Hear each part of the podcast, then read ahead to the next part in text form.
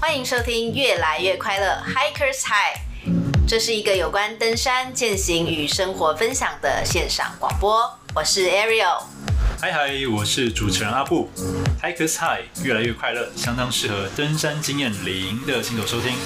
老鸟在这边也可以听到关于山难议题、靠背山友与向导检定的心得分享。我们的主题很多元、很生活化，希望能以最轻松的方式陪你度过没有办法登山的日子。让我们在山下跟大家一起越来越快乐。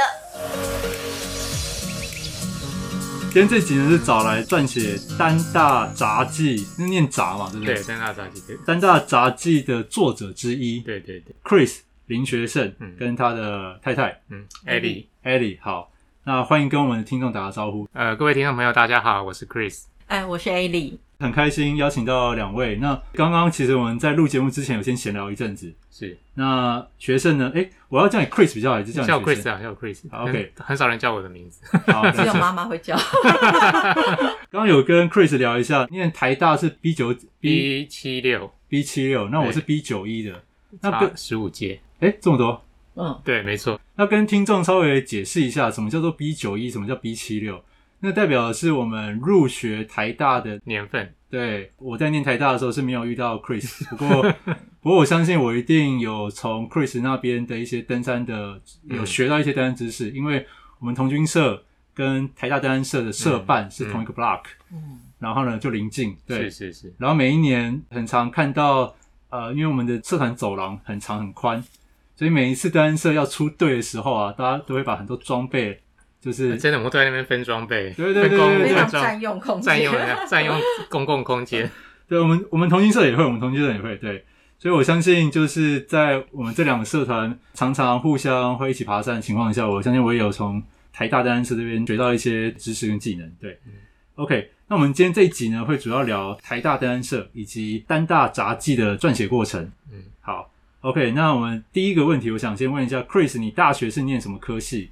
那为什么求学期间会选择登山社这个社团？哦，其实我大学是念电机系，呃，为什么会进登山社？其实跟你的同军团也有关系，因为我高中。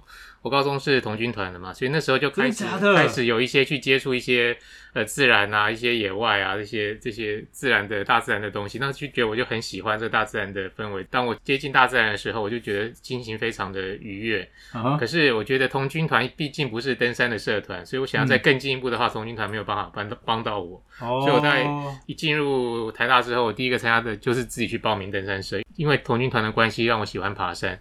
所以我想要再更深入一些，所以我就去报名登山社这样子。OK，所以不是因为登山社很多正妹的社员，不是，不是，确定吗？好，还是因为 Ellie 在这边吗？呃，我们没有，我们差了诶、欸、六届。六届。哦，真的哦，对对对，OK，也是台大登山社吗？对对对，了解。好，像我啦，我为什么参加童军社，是因为我也是小时候是小狼童子军，嗯，嗯，那大学我其实当时有参加三个社团：桌球社、童军社跟关怀生命社，嗯。但其实参加这么多社没有用，最后去的其实只有同军社。嗯，对，因为同军社的学姐比较漂亮。对，对，当时当时就觉得哇，天哪，怎么那么多漂亮学姐在里面？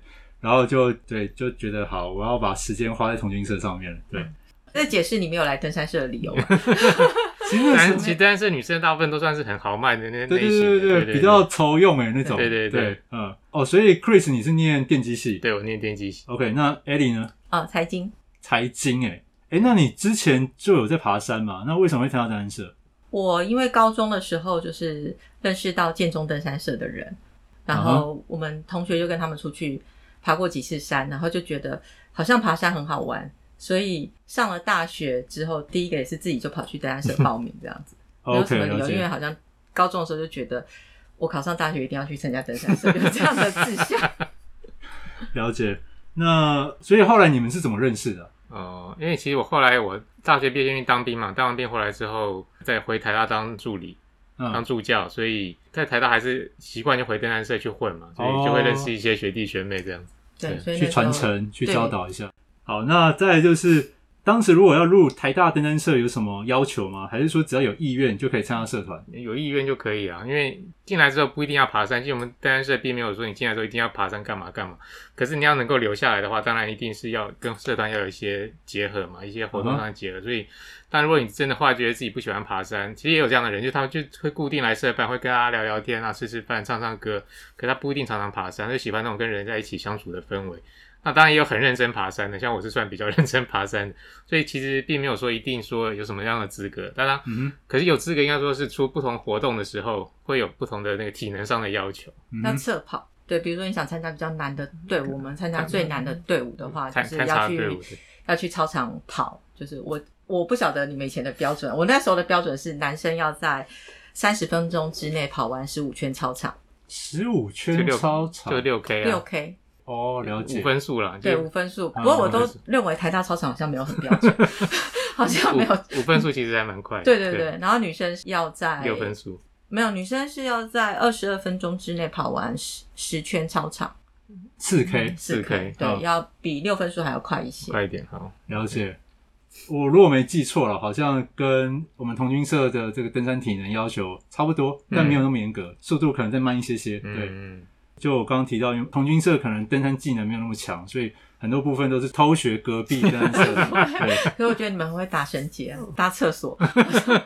那个绳结，我跟你讲，那个我现在只记得双套结，还有撑人结。哎，这个登山登山也会用啊。对，可是我绳结很弱了，就是那种学了金鱼脑，学没有用就忘记了。对对对，所以大家对童军可能会有一些幻想，譬如说啊，方位地图很强啊，对，很会打那个起舞啊，对对对对，什么对，可是其实。你现在还会打吗？忘光了，忘光了，那绝对忘。对对对对，没有在用那个都忘光光了。对，我我觉得还不错。就是我们现在聊，听众没有办法看到我们的表情跟眼神，但是其实我们现在有一种时光倒回的感觉，对，好像有点回到过去。好，那哎、欸，你说你玩社团玩的很疯嘛？那你你们登山社会有人有被因为登山爬太凶被二一吗？二一好像没有，有一些啊，有有听过有听过，对，有的还会再考回来。哇塞！对，是有人出去，可是可能考完就不同的系，像像我有一个朋友，就是他本来是小我两届，他又变成小我三届，因为他要回来重新来，应该念不同的系。其实我我自己本身也有暑修过，虽然我还没到二一那么严重，可是我真的有暑修，因为就是没办法，没有办法，没有好好专心念书，所以不得不暑修这样子被当掉。那你爸妈得知你因为社团玩太凶，然后需要暑修，你爸妈有反对你爬山吗？他可能不知道原因，我为什么要暑休吧？我了解，就小时候已经就表现太好了，爸妈不会怀疑，就觉得真的太难了，好像对，再多花点时间就好。了解，加入台大登山社，从小大一到大四、嗯、这四年，嗯、大概会怎么做转变吗？我加入台大登山社那时候，刚好是在我们做区域探勘那时候是最兴盛的一段时间，就是呃那时候是南湖地区。那叫什么什么流域啊？大浊水，大浊水流域快要结束的时候，那一个新的地方叫丹大，刚刚兴起，我刚好是在那个交接的地方，所以大部分就是参加社、参加登山社比较认真在爬山的人都会想要说，我一定要是参与这些探勘计划的一份子。所以，尤其是像我们这些男生，他想要说我要变成将来一个其中一个队员，甚至将来变成领队，去带领这些勘察计划。所以，我们从我记得我们从大一到大四，就是说大一我们就想要想要去跟几个很厉害的勘察队伍。哦，像我大一的时候，我就跟到，就发现那个九华丹大九华瀑布，那是我们第一次发现。所以九华瀑布是台大登山社发现的。对对对，哇哦就是我第一次去，那是我大一的时候。嗯，当你这个资历慢慢累积好几次之后，你就有机就有这个机会可以去看你自己的呃探勘队伍，可能从三天四天，我们叫 B 勘开始做。那最后你到大三大四之后呢，你就有能力去开比较长程的。像我开的第一个比较长的队伍是十天的，他刚好他他有去第一次我开十天的，就是有去，到大鬼湖啊，哦，南南山屿那个时候是就是大鬼湖两侧的东山脉两侧的南南段的两侧的这些路线是丹大地区差不多快结束之后又开启一个新的区域，就是南南、嗯、南南段就是大鬼湖那一带。所以就是我们从大一到大四，就是希望说自己能够不断的晋级。大四就开过十天的，我没有，我大四没有，我大概开过七八天。然后就是我们希望从大一到大四能够一直一直不断的进化，一直不断的晋级这样。成长，成长。嗯，哦，很酷诶，因为你们大学你就已经当过这种探勘十多天的领队？我们那那个是我大学毕业以后才会才做，当然有一些是已经大，但最好大概大部分都是大四的时候开始这样。嗯，嗯，所以你的这些技能就是呃，也是跟更厉害的学长一步一步这样。对对对，其实我们都会有一个向导群组嘛，就会跟自己比较熟的一些学长学姐爬山。嗯、我们有分四个群，嗯、那当你去跟一些学长学姐爬山之后，你就他就会。你就会从他们身上学到很多东西。嗯，那这样听起来，台大登山社有一个所谓的黄金年代，就在你们那个时候。应该我觉得是在我们那个时候，而且那时候人算是人人数上还算是能够支撑这样的一个探勘的动能。比如我们那时候大概还有一百多个人。哇，对。一百多人的社团，对对，现在好像听说登山社也就二十几二十个，就这么多，没有办法再更多人。现在应该是说大家的那个兴趣范围可以很广泛，这样子比较跟以前不太一样。要爬山也不见得要去登山社，对对对，所以大学大部分听听说很多大学的登山社，对，我们那时候一届大概都是二三十个人以上，所以你要组成一个什么动员一些人去做一些区域的一些看看啊，那个其实是做得到。了解，像我们大一暑假最印象最深刻，大概参加南湖十一路会师。现在现在哪有人哪有什么团，体可以办到南湖十一路会师？我想是不可能的。对啊，嗯，那我们自己同军社现在是个导社了。导社，对，真的吗？就以前我们那个年代还算是一届可能有二三十个，嗯，对，一个小队可能少的五个，多的八个，嗯，对，但是呃，敌不过像是热音社啊，热舞社，热舞社啊。吉他社啊，魔术社啊，魔术社，对，魔术社在我们那个时候是很夯、很热门的。嗯，大家男生都是想学魔术去把妹，然后去吉他妹有关系。对，去吉他啊，去热舞啊，也都是为了把妹。我我最近是听说，我学长他女儿考上台大的动力是要参加热舞社。可是台大的热舞社有这么厉害哦？就是难道正大？难道不知道？不知道。反正他说他的动力就是为了要……那其实登山社在我们这时候还不是人数最多，因为在我们十几十比我们再多十几年前，因为那时候社团人数很少，登山社的全盛时代有七八百个社员。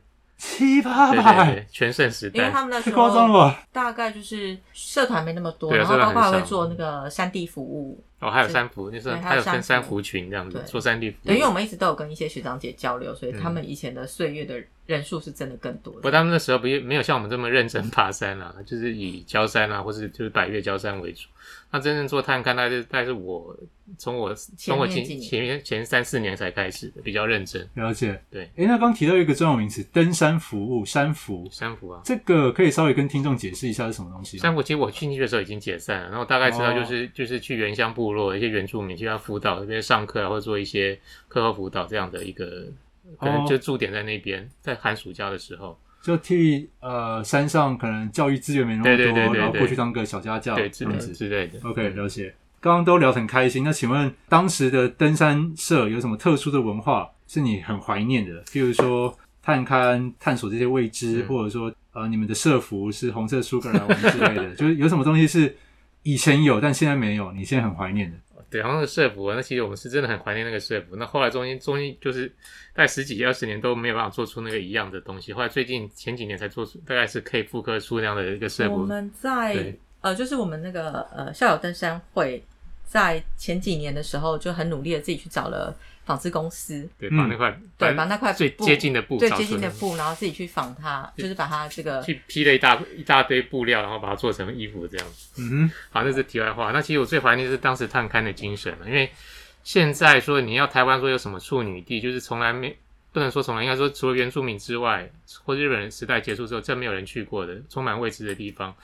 呃，几乎已经找不到，因为第一个可能现在网络上资料很多，你容易找到别人去过的这些记录。嗯，那另外就是很多人都已经走过，像台大已经把很多地方都已经开发过了。嗯、那时候基本上很多地方，像丹大或是大浊水流域，基本上文献也很少，那也没有什么登山队的记录。那我们要怎么样去去去进入这些山区去做一些，不管是把路线的开拓，或是做一些其他的调查，那其实我们能够依据的只有地图而已。嗯，地图上就是等高线图，你要判断判断这个溪谷零线的走向，然后你要把这个整个计划标出来，比如你要走，你要你要去计划七八天的队伍，那个要怎么去安排？那你的班底是怎么这些东西？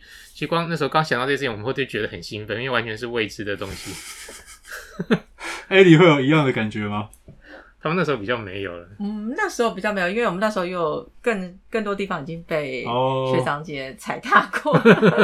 Oh. 但我们还是会很想要，那时候还是会很想要说去找一个没有人去过的地方。Uh. 但是有时候说没有人去过，也不是真的没有人去过，就应该很少人去过。可能你看三角点成果表，嗯、其实有三角点成果表。你有听过三角点成果表这个东西？三角点听过成果表。以前以前是因为那个基本上它那个资讯很多，山地是属于管制区，它很多。资料其实很难拿得到。那三角成果就是三角点成果表，就是联勤测量队去每一个三角点去去去把那块基石立上去，立上不是立上去，因为早就在那边，他、嗯、上面去勘察，然后顺便做可能做清楚的它四周的植被啊，做做三角测量的时候，他们怎么样去？他有那个简单的路线图。有时候我们就会照那个三角点成果的路线图去规划我们的路线。哇，哎，你们怎么拿到军方的三角点？那就是不知道有哪些学长也不知道，不知道怎么厉害。对，有一本，不知道谁，不知道哪个学长学长把它弄。不晓得，我们就有那么一本三角点成果表，常常就会在社办翻一下。而且那个很神秘啊，不敢那个很很很张扬的在那边看这样。对啊，联勤哎，而且在你们那年代，对对，那个时候其实连地图我们那时候都很难拿得到，然后特别去去申请才有这样。怎么说？那个时候还是国民党戒严时期嘛。呃，刚解也没多久，刚解也，刚解严没多久。好，所以 Chris 这边是很怀念看看那种完全未知的。然后，而且你进到山区，你因为未知，所以你跟伙伴的感的关系会非常的紧密。你要一定要克服非常多的困难，会遭遇到各种未知的挑战。那其实是非常非常令人怀念的啊。嗯，那 Elin 你这边呢？怀念，我觉得很怀念。以前在山上那种脏兮兮的感觉，脏兮。现在爬山不会脏兮兮吗？现在爬山不容易脏兮兮啦，现在的衣服啊都很好啊，不会臭啊。Oh. 对，以前动不动身上都是很臭，那种脏兮兮的感觉，可是自己又觉得很开心的感觉。对，哦，oh, 就是有一种。哦，原来我可以做到这样。对，原来我可以十天不洗澡。我可以在都市活生活的很体面、很舒服，但我也可以在大自然过得，呃，像乡下小孩一样。对，就是很很自然这样子，也也不觉得怎么样，这样也觉得东西掉在地上也觉得是，哎，也 OK，赶快捡起来，三秒钟捡起来，不用三秒钟捡起来掉。对，我们童军也是这样，对，学长姐都都说，哎，那赶快捡起来，还是可以吃的。嗯，了解，好。那对，跟你们聊，我觉得哎，对，非常怀念以前在大学社团的那种同甘共苦。但我觉得你们去探勘的那种同甘共苦的感觉，一定比我们更深刻。对，因为我们走的路线都是走已知的，对对对，啊。那你可以预期到会会看到什么样的风景，或者说会走在什么样的路况上面，嗯，所以我们完全没有办法预测。了解。那接下来一个问题就是，台大登山社会跟会跟不同学校的登山社进行交流吗？你们会有其他，譬如说有竞争意识之类的吗？现在我不知道，我们那时候因为其实很忙诶，就是忙着爬山，也没有时间跟其他学校做交流。哦。然后好像有偶尔会有一次什么联合登山，什么大专社团联合登山，那是更更早以前的事。更早的，反正我没有参加过，就是。以前我看过记录，以前他们有那种。蒋公纪就是什么为了纪念蒋公的那种大专联合联合登山那种，对，但那好像真的很古老的事情，所以基本上很少了。那我们大家都知道有哪些学校是很不错的，像什么新大法，那时候新大法商啊，什么万里登山社啊，万里就是那个那个冯甲啊，冯甲冯甲，那其实都我都觉得，其实我们都知道彼此在哪些社团是都很不错，只是很少交流就是。了解。本来我有问题想问，但我觉得刚刚从刚刚聊天大概得知了，就是其实呃，我本来想问的问题是说。台大登山社跟其他学校相比有什么特别之处？但是像我听完，我觉得，诶、欸，其实就是你们的社员大概当时有七八十人，然后凝聚力又很强，嗯，都很愿意去探勘，所以造就了一个所谓的呃黄金年代，嗯，发现了非常多像是呃大小鬼湖算吗？那不是我们发现的，应该是不算，嗯，因为是区域很多路线是没有人走过，我们是把它走走通这样，就像大南湖地区大水水流域很多地，嗯、我们可以。从登上南湖，我们可以找十一条不同的路线去登上南湖。嗯、那现在白月只有那么一条路线，最多两条。那可是我们可以找到十一条的不同的路线去接近南湖大山，所以那个是我们觉得我们是在乐在其中的一件事情。嗯嗯，那可以跟我们听众稍微说明一下，什么叫做南湖十一路会师？会师这个是什么意思？呃，会师其实登山社登山的社团很很喜欢玩会师这件事情，就是我们在最后有一个目标点，比如可能是一个大家都知道目标，可能南湖大山、雪山、玉山，嗯，你从不同的地方，从不同的路线去到最后去达到你的目标。可是到时候大家历经各个不同的历程之后，大家在一起，那种聚在一起 together 的在一起，get together 在一起，那个那种感觉是很棒的。就是呃，应该怎么说呢？就是自己的朋友的一些社团的朋友们，那你可以用不同的，因为一个队伍不可能全部的人都走同一个队伍上去，嗯，然后基本上七八十个人，基本上不可能走同一个队伍上去。那可有人喜欢走简单的，有人喜欢走难的，大家各取所需。可是最后还是在达到一个共同的目标，就是登顶南湖大山。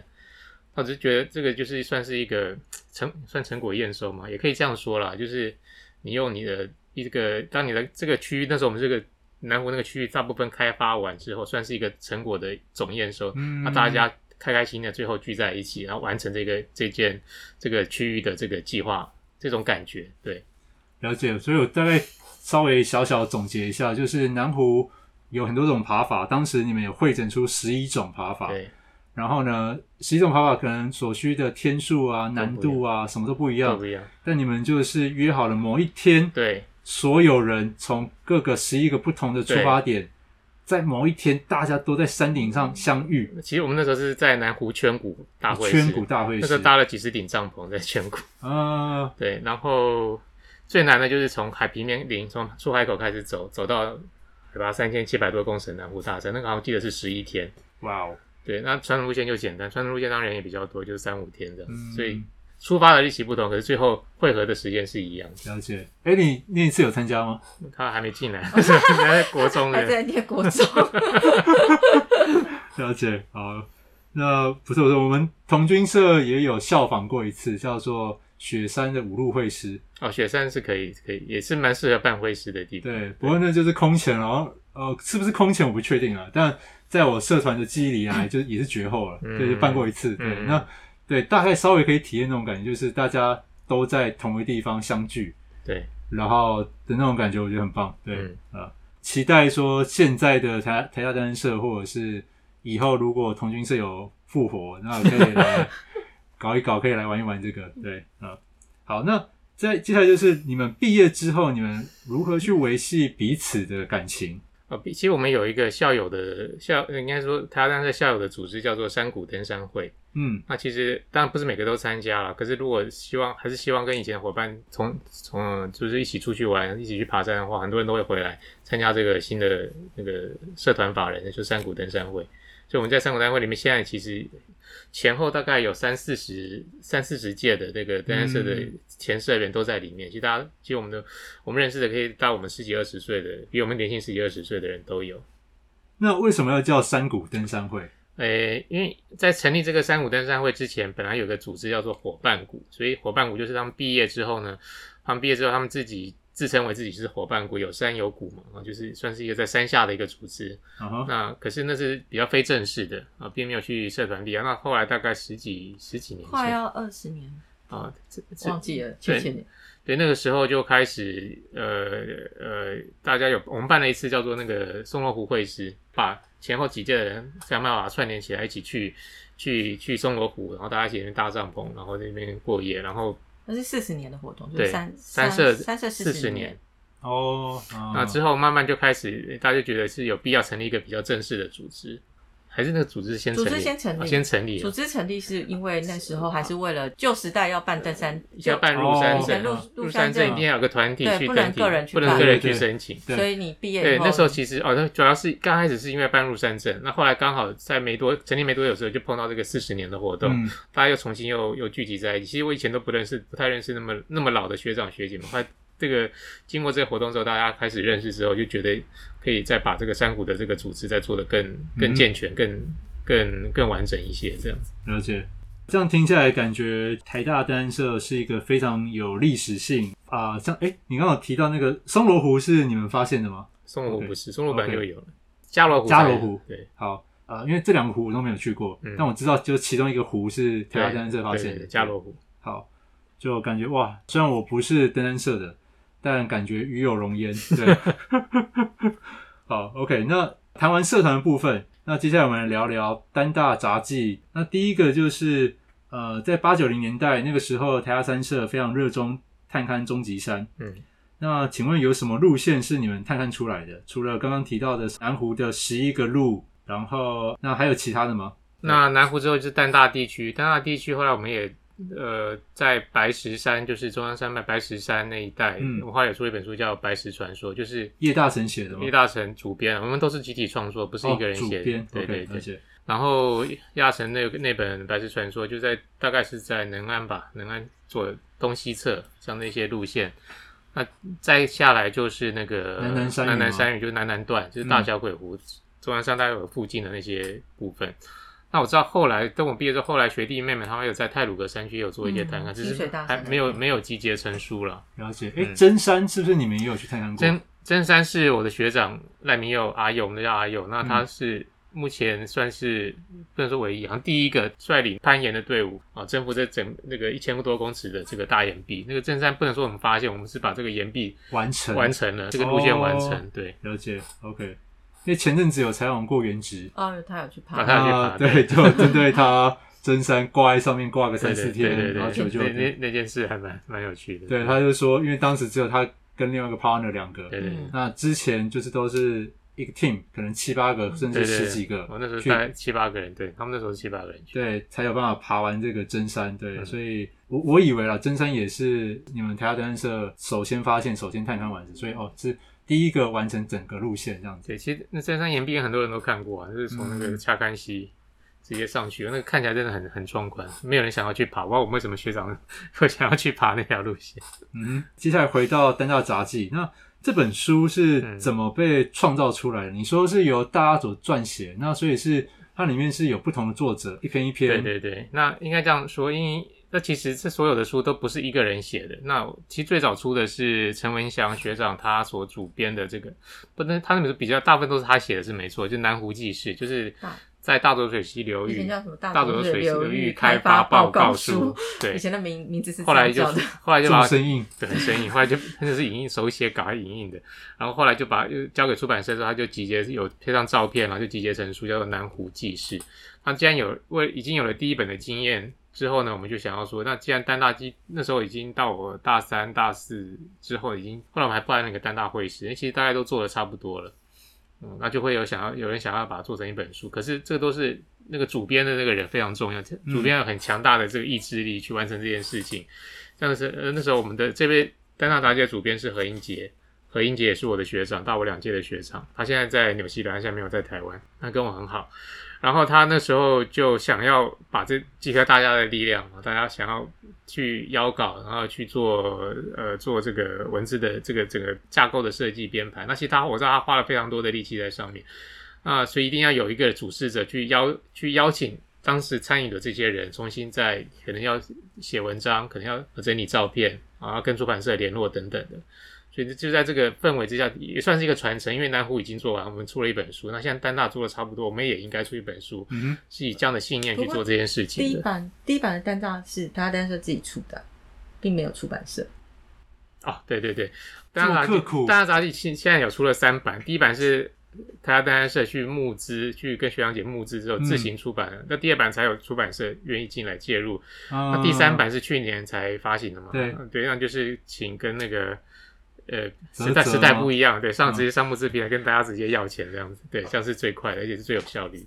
哎、欸，那你现在手上有第一版的单大？有啊，当然有啊，第一版、第二版、第三版都有。我这边跟听众稍微说明一下，就是我觉得第一版的创作是非常有纪念价值的，它是透过学长姐一个一个去拉赞助。嗯，我不知道现在的社团还有没有拉赞助这个活动，但我们那个年代是有的。那譬如说我们要印一个活动宣传。嗯然后呢，学长姐就说，我们叫我们去那个公馆夜市去跟店家说，对，有记得这件事。对，就是我们会印活动手册，那会有很多人参 参加这个活动，那我们放你们的广告，那你们能不能赞助我们五百、一千随喜随缘，赞助多少都 OK。但是这个赞助的金额越大，我们会等比例的把你的那个 logo 也放大一点。对，所以。嗯，我还记得那个时候，我就是一家一家去拜访这些店家，当然十之八九都是打枪，但只要有一个成功了，嗯，你就会觉得哇，好值得，值得。对，所以我觉得我一些口条啊，也是因为在那个时候有稍微磨练出来。对，所以你说第一本是，第一本是真的是我们跟着透过一些认识的学长学姐们去说，我们因为其实学长学姐对登山社是有感情，他觉得我们要出书，嗯、他们也多少都会帮助一些。就像你讲，金额有大有小，然后最后好像弄了好几十万。哦，所以你们是跟认识的人去拉赞助？对对，认识的。哦，我以为是完全的陌生开发。不认识那时候不可能，那时候不太可能，不可能的，都是认识的。但但我觉得这样还是很很辛苦，就是因为毕竟也不是认识，应该说认识其中几个人，然后由他们再去找他们认识的人啊，对，这样老老鼠会，老鼠会这样子。好，那请问登大杂记的内容大概是谈些什么？是都是行程记录吗？还是说会有教一些登山知识、技能之类的？呃，基本上不像是行程记录，因为记录很生硬，没有人会想要看记录，嗯、几点几分做什么，吃饭睡觉干嘛，那个没有人会想要看。啊、都是大概是你参加过队伍，当时参与这个队伍的人，他事后沉淀之后写下的一些，当行程的报告是一定的，可是会有一些他自己的一些体会、他的观察，他跟人与人之间的互动等等，是在里面。啊，那觉得这个部分才是真正有感情的东西。那其实我们那时候因为年轻嘛，对他那其实感情都很纯真的，你写起来都感情都很。我现在看觉得哇，那时候怎么会有这样的这种所谓的 太直白、很干净的一种干净的一种情怀？我觉得现在年纪大都很难有那种感觉了。啊，对，那其实都是年那都是二十几岁的人写出来的东西，我就觉得现在蛮珍贵的。现在现在现在要要再去弄那样东西，其实不不容易了。所以大部分都是形成的记事，加上一些呃，算是就是像记录文学或是或是散文这样的东西。那有一些是比较知识性的，可能是原住民的一些当时那个部落啊一些报告啊那些一些记录啊，或是那个整个行程记录当然也是会有了。那行程记录也会，我知道大家来其实对后来的一些登山社团有很多的启发，因为他们可以照着我们当时的路线去。去创造，或者是复刻，或者是会重新组合他们自己的路线。那其实是我觉得这个部分对后其他登山后后续登山界的启发也是蛮大的。嗯，对。但我是觉得最最让人觉得很很很有价值是那份那个当时那个爬山的那种情怀，就跟不管是接触大自然，跟你的朋友、你的大自然的故事，在那个时候被记录下来，我觉得是很不容易。我现在在现场啊，看到 Ellie 在看 Chris 讲这一段的时候，眼睛是闪闪发光。对，那 Ellie 有特别针对某几篇印象特别深刻的吗？登大杂记，因为也是我我进了登山社的时候，有学长送我一本，那时候其实还蛮珍贵的，然后我们都会拿来翻，然后里面有有一篇啊，猪面你好，猪面你好，我大学时候的绰号，对对，他的绰号叫。Pig face，对对对，他说那时候叫猪面，可以可以问说为什么叫 pig face？啊，这个这个题外话，这边 你看这边干嘛？就觉得很有趣啊，怎么会有人写一个？对吧？就会有一些猪面你好，譬如说他那有些有一些我们有一个记事本嘛，一个总总图会有个总图日记，但会有些会针对某些人留一些呃留一段话，那个时候会从那个话里面记，会从那个记事本截取一段或一些话出来，那也很有趣这样。好，对，我们现在有功德簿，你有没有听过？功德簿就是。就是那个，我们毕业之后呢，就会会有个学去，你可能要自己去找，会有人志愿帮你做一本你的算是纪念集，你的照片啊，你的你的队伍的记录啊，什么会帮你做一本，那是算我们叫功德簿，就是回顾用的。他们有，有一些人就会在那边写，比较认真的留了一些话。啊，了解啊，就把你从大一到大四所有经历的所有社团活动集结成册。对对对对对对。OK，好，所以登山杂记。这样听起来是适合，不管是新手或老手都可以去看一本书，因为它比较讲的是一个登山的心情的抒发。对对对，对，对，对，对，那 OK，那我在那老手的话，也可以从我们的那他的路线里面走的一些路线得到一些灵感。嗯、那新手就是看我们当时爬山发生发生的一些故事这样子。嗯，那去年有出版的新版《单大杂记》，请问新版跟旧版？有很巨大的差异吗？那如果有差异在哪边？旧版其实第二版最为人觉得很很惋惜的一件事情，就是它的图片全部都是黑白的，因为那时候因为成本的考量，哦、一些很精彩的照片没有办法在书上表现出来，篇幅也不够大、嗯、啊。另外就是排版上面看起来也比较辛苦一点，它并没有排的很漂亮。嗯，也、呃、可能也是因为它当时需要在一个一定的篇幅的成本制作里面限制，所以我们到时候新版，我就第一个决定是一定要用彩色印刷。啊，从这这个其实很辛苦，因为还要把要去联络以前的一些拍照片的人，把那些旧的照片要重新找出来，然后真的 花很多时间。有的画质已经很差了，对，还要重新再修补啊这些。另外就是把刚来出版第二集、第二第二版出版之后，到现在目前，我们其实我们还陆陆续续还是有回去的，一些有些队伍探勘的队伍回去，就我们又找了又新邀了新邀了六篇稿子放在里面，哦、就是新的，就是在到前几年之前。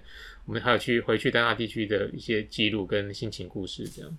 所以跟旧版比起来，除了黑白升级成彩色，嗯、另外还有新增六篇新的文章在里面。对对对，是的，是的。所以听众如果对丹纳杂记想看完整版的内容，就不要怀疑，直接去买新版的就就对了。对对对。啊、而且它的整个封面光光摆在那边就是很好看，看着就赏心悦目。就是不用先不讨论里面内容，先看它的封皮。然后那个烫烫银的字，哦，那个我们花很多力气设计，那时候花很多力气在那个封面、封皮上面、书皮上面。那个书皮是是你们自己设计，还是请外面的人做的？外面的，其实我请是算是也是请呃我们的学弟，他平常就有在做这个设计的工作。然后我们、嗯、可是我们讨论很多次，把那个风格，把那个整个这个设计定稿下来。这样。嗯，今天非常感谢 Chris 帮我们介绍灯大杂技的前世今生。然后，如果说听众对于丹大杂技有听完节目有兴趣的，那我会在我们的节目下方放一个丹大杂技的这个介绍链接，或者是购买链接，那你们可以到下面去去看一下。好，那今天非常感谢 Chris 跟 Ellie 到我们的节目跟我们做介绍，那我们这一集就先到一个段落喽。那先跟听众说声拜拜，谢谢大家，拜拜，拜拜。